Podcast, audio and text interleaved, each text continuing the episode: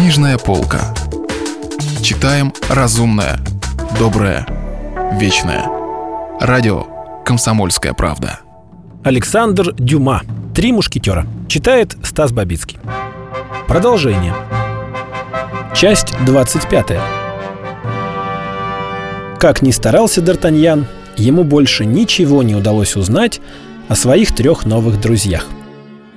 В общем, молодые люди жили весело. Атос играл, и всегда неудачно. Но он никогда не занимал у своих друзей ни единого су, хотя его кошелек всегда был раскрыт для них. И если он играл на честное слово, то на следующее же утро, уже в 6 часов, посылал будить своего кредитора, чтобы вручить ему следуемую сумму. Портос играл изредка. В такие дни, если он выигрывал, то бывал великолепен и дерзок. Если же он проигрывал, то бесследно исчезал на несколько дней, после чего появлялся с бледным и вытянутым лицом, но с деньгами в кармане. Арамис не играл никогда. Он был самым дурным мушкетером и самым скучным гостем за столом. Всегда оказывалось, что ему нужно идти заниматься. Случалось в самый разгар пира, когда все в пылу беседы, возбужденные вином, предполагали еще два, если не три часа просидеть за столом, Арамис, взглянув на часы, поднимался и с любезной улыбкой на устах прощался с присутствующими. «Я тороплюсь», — говорил он, — «повидаться с неким ученым-богословом». В другой раз он спешил домой, чтобы трудиться над диссертацией, и просил друзей не отвлекать его.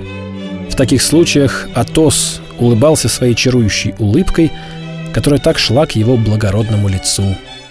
А Портос пил и клялся, что из Арамиса в лучшем случае получится какой-нибудь деревенский священник. Но, в общем, молодые люди жили весело. Планше, слуга Д'Артаньяна, с достоинством принял выпавшую на его долю удачу. Он получал 30 су в день, целый месяц возвращался домой веселый как птица, был ласков и внимателен к своему господину. Когда же над квартирой на улице могильщиков начали сгущаться тучи, другими словами, когда 40 пистолей короля Людовика XIII растаяли почти без остатка, планше стал рассыпаться в жалобах, которые Атос находил тошнотворными, Портос – неприличными, а Арамис – просто смешными. Атос посоветовал Д'Артаньяну рассчитать этого проходимца. Портос предлагал предварительно выдрать его – Арамис же изрек, что господин просто не должен слышать ничего, кроме лестного о себе. «Всем вам легко говорить», — сказал Д'Артаньян. «Вот вам, Атос, когда вы живете с Гримо в полном молчании, запрещая ему разговаривать, и поэтому никогда не слышите от него дурного слова.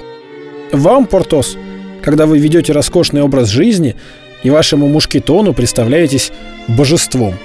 И даже вам, Арамис, — всегда увлеченному богословскими занятиями и тем самым уже умеющему внушить величайшее почтение вашему слуге Базену, человеку кроткому и благочестивому. Но как мне, не имея ни почвы под ногами, ни средств, не будучи ни мушкетером, ни даже гвардейцем, как мне внушить любовь, страх и почтение моему планше? Вопрос важный, ответили трое друзей. Это дело внутреннее домашняя. Слуг, как и женщин, надо уметь сразу поставить на то место, на котором желаешь их видеть. Поразмыслите об этом, юный друг.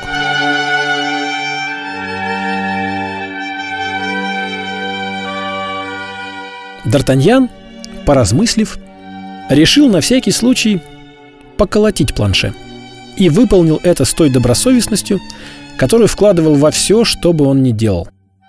Отодрав слугу как следует, он запретил планше покидать дом и службу без своего разрешения. «Имей в виду», — добавил Д'Артаньян, — «что будущее не обманет меня. Придут лучшие времена, и твоя судьба будет устроена, если ты останешься со мной.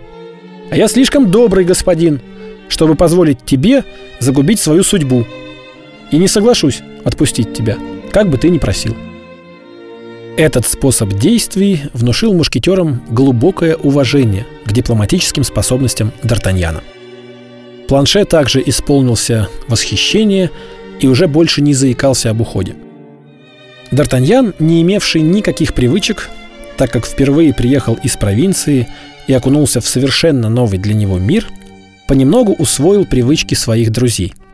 Вставали в 8 часов зимой, в 6 часов летом и шли к господину Детревилю, узнать пароль и попытаться уловить, что нового носится в воздухе.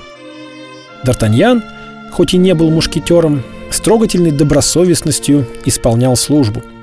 Он постоянно бывал в карауле, так как всегда сопровождал того из своих друзей, кто нес караульную службу. Его знали в казарме мушкетеров и считали добрым товарищем. Господин де Тревиль, оценивший Гасконца с первого взгляда, неизменно расхваливал его перед королем. Все три мушкетера тоже очень любили своего молодого товарища. Дружба, связывавшая этих четырех людей, и постоянная потребность видеться ежедневно по нескольку раз, то по поводу какого-нибудь поединка, то по делу, то ради какого-нибудь развлечения, заставляли их целыми днями гоняться друг за другом. Обещания, данные Детревилем, между тем, постепенно осуществлялись. В один прекрасный день король приказал кавалеру Дезессару принять Д'Артаньяна кадетом в свою гвардейскую роту. Д'Артаньян со вздохом надел мундир гвардейца. Он готов был отдать 10 лет своей жизни за право обменять его на мушкетерский плащ. Но господин де Тревиль обещал оказать ему эту милость не ранее, чем после двухлетнего испытания. Срок, который, впрочем, мог быть сокращен, если бы Д'Артаньяну представился случай оказать услугу королю или каким-нибудь другим способом особо отличиться. Получив это обещание, Д'Артаньян удалился и на следующий же день приступил к несению своей службы.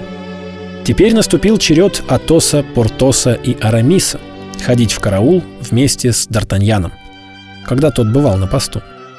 Таким образом, рота господина Дезессара в тот день, когда в нее вступил Д'Артаньян, приняла в свои ряды не одного, а четырех человек.